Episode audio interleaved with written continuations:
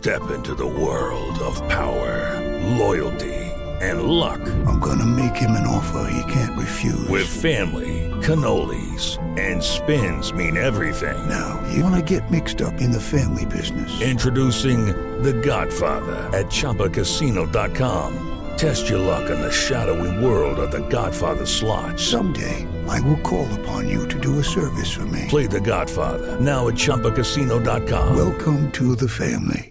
Purchase necessary. VGW Group. Void where prohibited by law. 18 plus. Terms and conditions apply.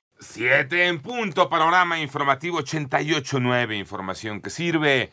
Yo soy Alejandro Villalbazo en el Twitter, arroba Villalbazo 13, jueves 25 de agosto, Iñaki Manero. Y en el panorama de hoy se terminó vincular a proceso a Jesús Murillo Caram por el caso Ayotzinapa, Manuel Hernández. Tras 12 horas de audiencia, un juez determinó vincular a proceso a Jesús Murillo Caram, ex procurador general de la República, quien es acusado de los delitos de tortura, desaparición forzada y delitos contra la Administración de Justicia por el caso Ayotzinapa. Se fijó un plazo de 90 días naturales para la investigación complementaria, mismos que pasará en prisión al considerar que existe riesgo de fuga. A la salida del reclusorio norte, su abogado Javier López señaló que se buscará una estrategia para impugnar la vinculación y por el momento no se solicitará el cambio de medida cautelar. No en este momento, no en este momento. Todavía es muy, muy pronto para decidir esas cosas. Cabe destacar que durante la audiencia el ex procurador defendió la llamada verdad histórica. En 88.9 Noticias, Manuel Hernández. Vámonos al panorama nacional. El fiscal de Oaxaca, Arturo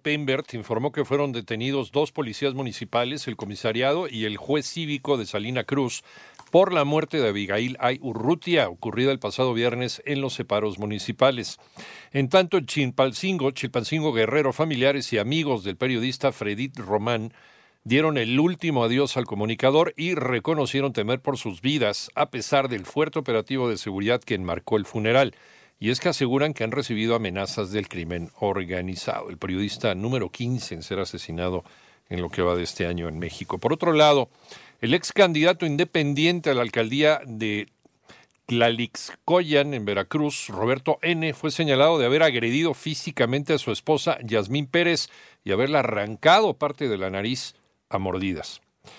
Moni Barrera nos tiene lo más eh, actual sobre el COVID-19 en México. Moni.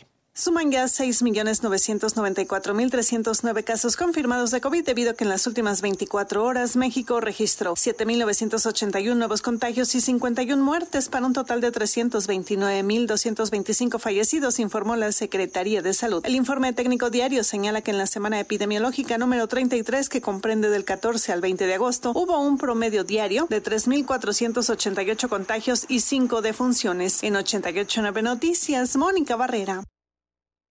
Colombia suspenderá la extradición a los Estados Unidos de los narcotraficantes que se sometan a un proceso de negociación con el Estado y abandonen definitivamente sus actividades criminales a cambio de beneficios jurídicos. Esto lo anunció el presidente Gustavo Petro. Por cierto, el convoy en el que viajaba el presidente Gustavo Petro fue baleado por sujetos armados en la región de Catatumbo, en Colombia. Más tarde se dio a conocer que el mandatario y su comitiva no se encontraban en los vehículos atacados. Y la venta de autos nuevos que funcionen con gasolina estará prohibido en California, en los Estados Unidos, para 2035. Esto debido a que se espera que hoy jueves entre en vigor un plan para combatir el cambio climático que implica acelerar la transición hacia los vehículos eléctricos. Y la delegación de la Unión Europea en México, junto con las embajadas de Noruega y Suiza, condenaron los asesinatos de los periodistas Juan Arjón eh, López y Fredit Román manifestaron su preocupación por la falta de resultados para esclarecer los homicidios de comunicadores en México.